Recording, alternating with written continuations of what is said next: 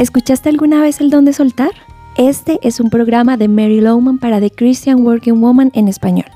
Bueno, la verdad no encontramos este don de soltar en la Biblia, al menos no de esta manera, pero la Biblia sí nos aconseja soltar. Quiero hablar de soltar los controles de tu vida, y esto aplica a nosotros, los controladores.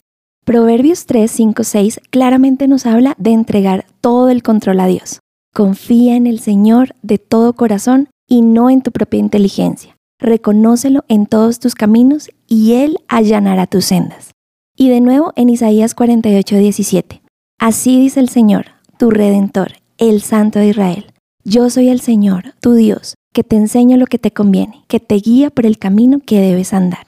Aprender los versículos es fácil, pero cuando hablamos de entregar tus planes y pedir que Dios te guíe por el camino en el que debes andar, ya no es tan fácil, ¿verdad? Quizás haces lo que yo muchas veces he hecho.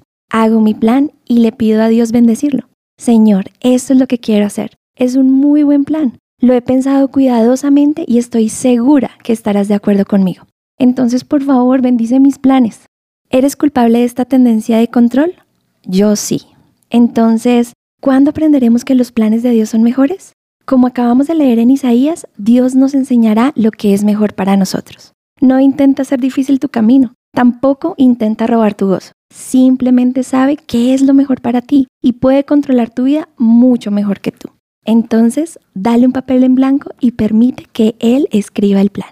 Y debes saber esto, el don de soltar los controles y darle a Dios el permiso de administrar tu vida no es algo que haces solo una vez, es algo que prácticamente debes hacer a diario. Es un compromiso continuo, una decisión intencional que debes hacer con regularidad.